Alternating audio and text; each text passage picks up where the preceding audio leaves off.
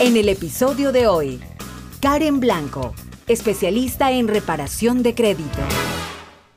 Así es. Bueno, y seguimos con nuestro, nuestro tercer segmento con Karen Blanco. ¿Cómo estás, Karen? Muy bien, muy bien. Aquí estoy súper contenta, como siempre, cuando vengo acá, de compartir más información acerca del crédito. Que te están llamando mucho, ¿no? Ay, Nuestra sí, gente. Qué sí, bueno. sí, Eso sí. es- Muchísimas gracias por confiar en nosotros y sigan viendo nuestros videos, que de verdad que cada vez que sintonizamos es para poder enseñarles cosas nuevas. Así es, así es.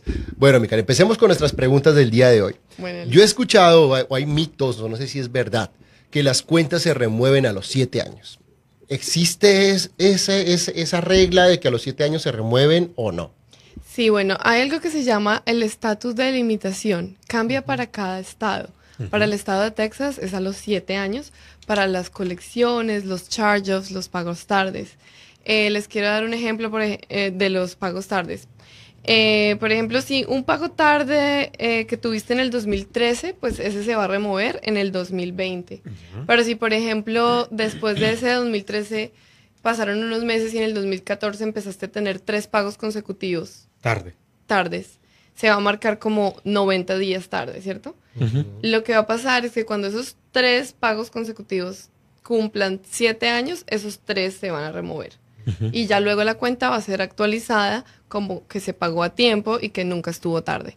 Pero eso es ya después de que se cumplan los siete, Siete años. En Sí. Texas. ah, En Quiere Texas. decir que solamente en Texas. Ahora, Sí. otros estados Hay la otros cosa cambia. estados que tienen diferente limitación y, y, y pues sí, cambia. Entonces, por eso es tan importante que les recalcamos que por favor paguen a tiempo. Solamente recuerden que su agente de préstamo siempre va a ver los primeros 12 a 24 meses de historial de pago positivo y eso es súper importante para todo tipo de préstamos, eh, para ganar, para ahorrar dinero, porque puede que te aprueben, pero ya saben que entre mejor esté su reporte de crédito, mejores intereses, más eh, dinero van a ahorrar, mejor va a ser el monto del préstamo. Entonces, bueno, tengan en cuenta eso. Eh, y también, por ejemplo, para las bancarrotas, la bancarrota número 7, esta, esta se mu- remueve a los, siete, a los 10 años. Solo La bancarrota. Pero Solo eso la es, aquí en, número en siete. Texas. Sí. Ese es porque, esa es la bancarrota número 7 y ese es porque no tienes que hacer ningún pago a ninguna de las cuentas que se incluyan dentro de la bancarrota. Pero hay otra bancarrota que se llama la 13, que esa sí se remueve a los 7 años y es porque en esa sí ingresas en un plan de pagos con todas las cuentas que tienes dentro de la bancarrota. Entonces, eh, para diferentes cuentas, pues hay diferentes estatus de limitación. Wow.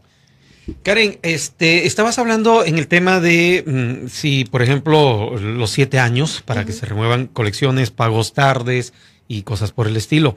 Pero si alguien se movió de un estado a otro, por ejemplo, tú sabes, aquí a, a Houston hay gente que está llegando de otros estados y pues viene con un historial de otro estado. ¿Cómo, cómo se maneja ahí? ¿Cómo se entiende? Bueno, es de, es de donde se haya hecho el acuerdo con el acreedor. Entonces, si es de Nueva York, se hace del estado. en de base a ese en estado. base a ese estado. Y va, va a ir vigente Sí. con su tiempo. Sí, y esa es una mu- muy buena pregunta. Y también se me olvidó pues, decirle, mencionarles que los foreclosures y las reposiciones también van incluidos dentro de los siete años. Esa es una pregunta que yo tengo también. O sea, si un cliente tiene, normalmente dicen, ok, Freddy, yo tuve un foreclosure, que eso es una cosa, pero hay otros que tienen un short sale. O sea, ¿cómo afectan el préstamo en ese caso cada uno de los dos? O sea, ¿qué tal? Sí, ¿cuál, ok, la diferencia. ¿Cuál es la diferencia? Vamos a hablar, sí, de la diferencia entre un foreclosure y For- un short sale. short sale. El short sale en sí es un término usado para el foreclosure, eh, pero en realidad es un settlement. Es pagar menos del valor de la cantidad del préstamo de la casa. Ujú. Entonces simplemente se llama short sale porque es un for- una casa, una hipoteca, pero eh, es lo mismo que si fuese un settlement en un, en una, en un charge-off o en una colección regular. ¿ok? Pero esto, por ejemplo, sí tiene un impacto en el reporte de crédito, más o menos entre unos 130, 140 puntos si tienes un foreclosure o si tienes un short sale, o sea, pagar menos del balance total de la deuda serían de entre 120 y 130 puntos de, que te bajaría en el ¿Y reporte queda de por crédito. cuánto tiempo? ¿También siete años? Sí, ahí sí se quedan por siete años. Bueno, algo que quiero que sepan es que no nos confundamos con todo lo que yo siempre he dicho, que es no tienen que esperar a que se cumplan los siete años para remover esa información de su reporte de crédito. Recuerden que todo esto es cuestión de verificación de información y si antes de esos siete años logran no mostrar pruebas de la deuda, pues se va a borrar antes de esos siete años.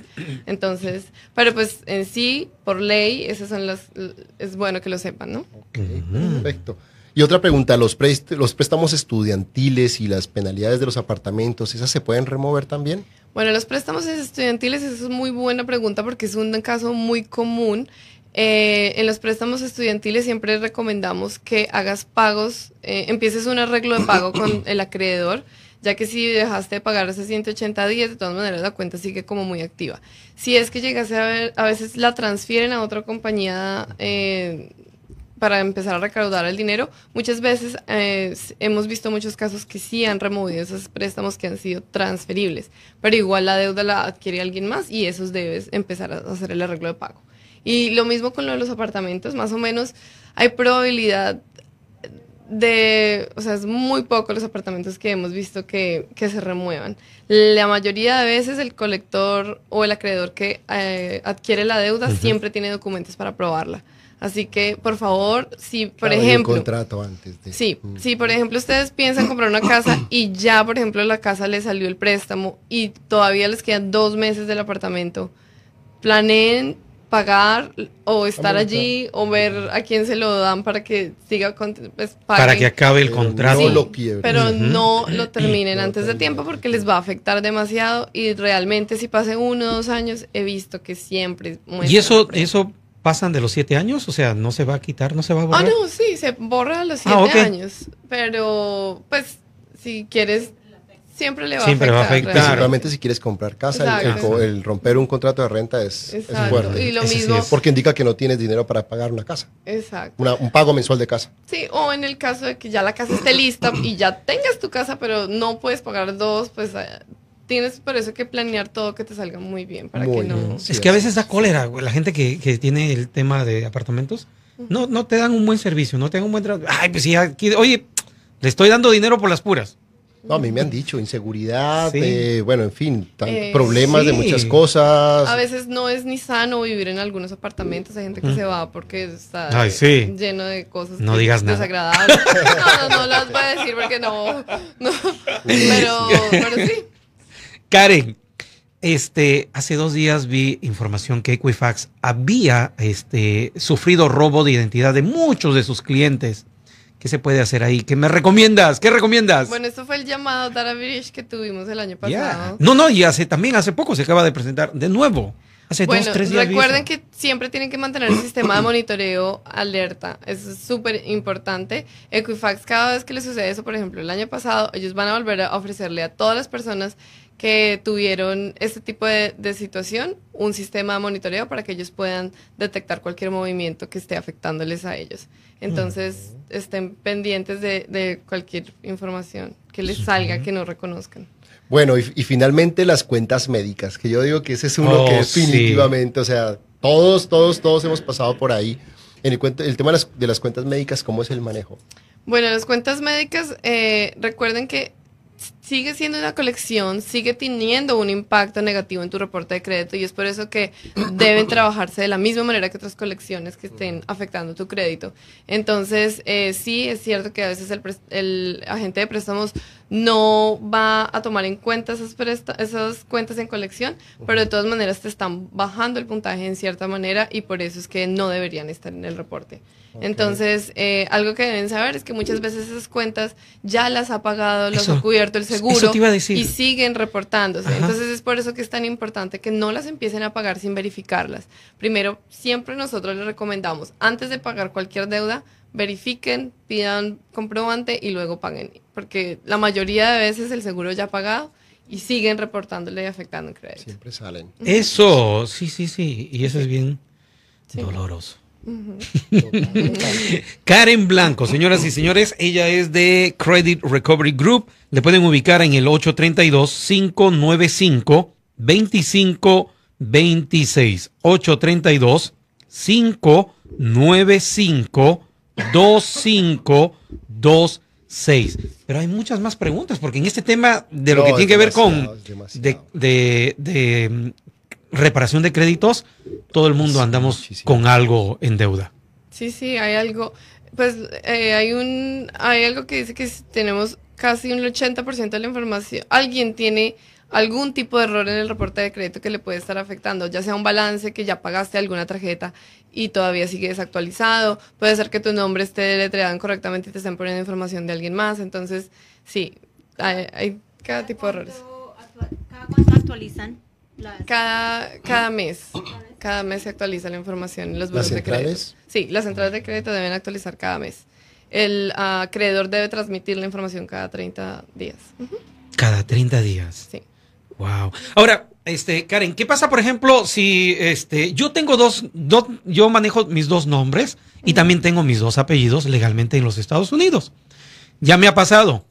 Este, y me han llamado a cobrarme de alguien que se llama Jorge Vázquez, pero no soy yo. ¿Cómo me puedo defender? Bueno, lo primero que les recomiendo es social. Pidan una, primero que todo, no den ninguna información personal acerca de usted, no den información personal acerca suya, simplemente les pide que les envíe cualquier comunicado por correo regular y le van a decir, ¿y a dónde se lo envío? Ellos deben tener su información. Ah, Entonces, ok. Simplemente pídale una, un comunicado por correo regular y en esa carta ellos deben incluir el balance, el nombre del acreedor original, el nombre del colector y cuánto es lo que le está, eh, lo que ellos están cobrando y, y toda la información para que tú puedas eh, responder a esa carta y pedir verificación de la Y en, y en esas... información por teléfono. Sí, y en, y en esas llamadas telefónicas procurar no decir sí. Porque como te dicen, hey, te estamos grabando.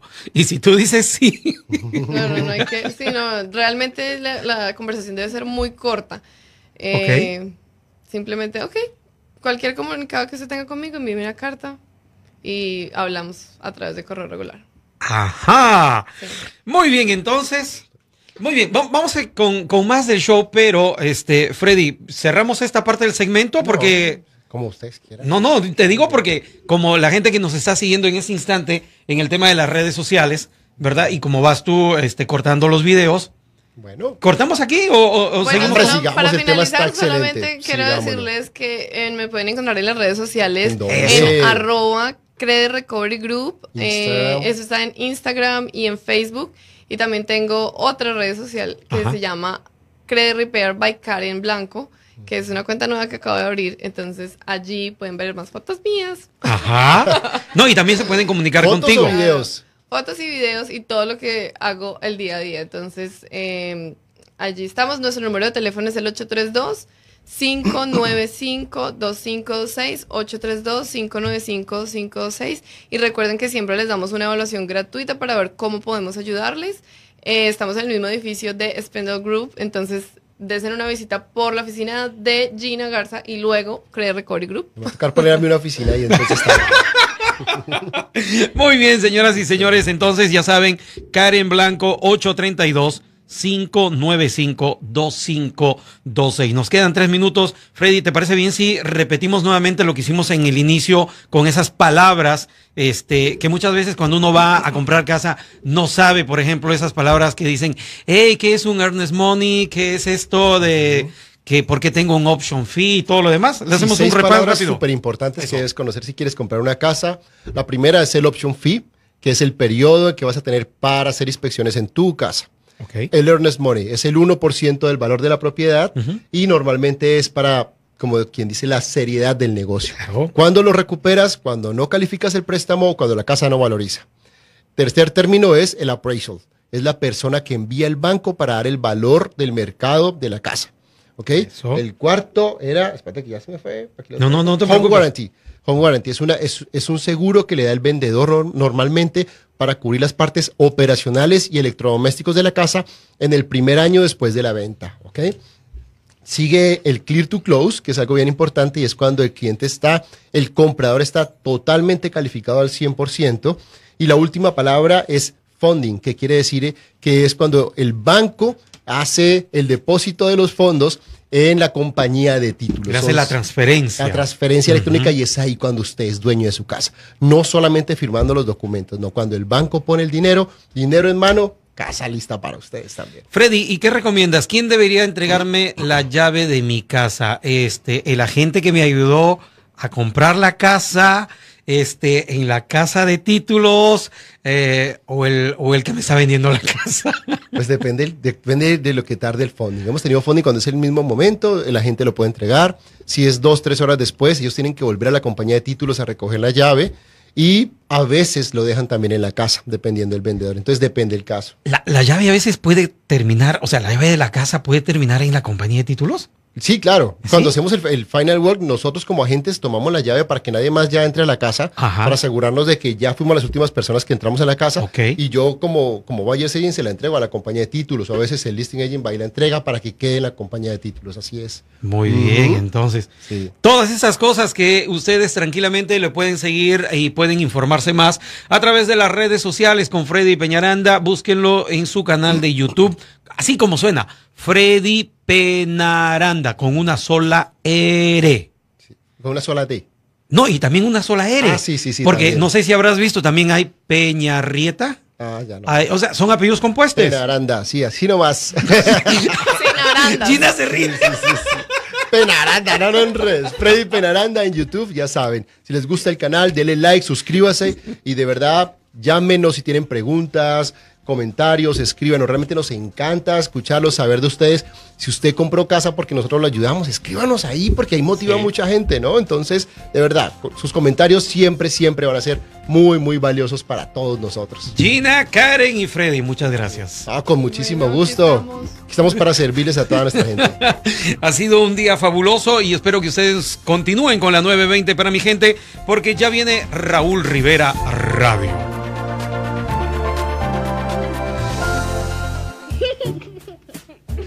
Hola a todos. Dejemos lo que estamos haciendo ahora y tomemos un momento. Nos hizo sentir bien, ¿no?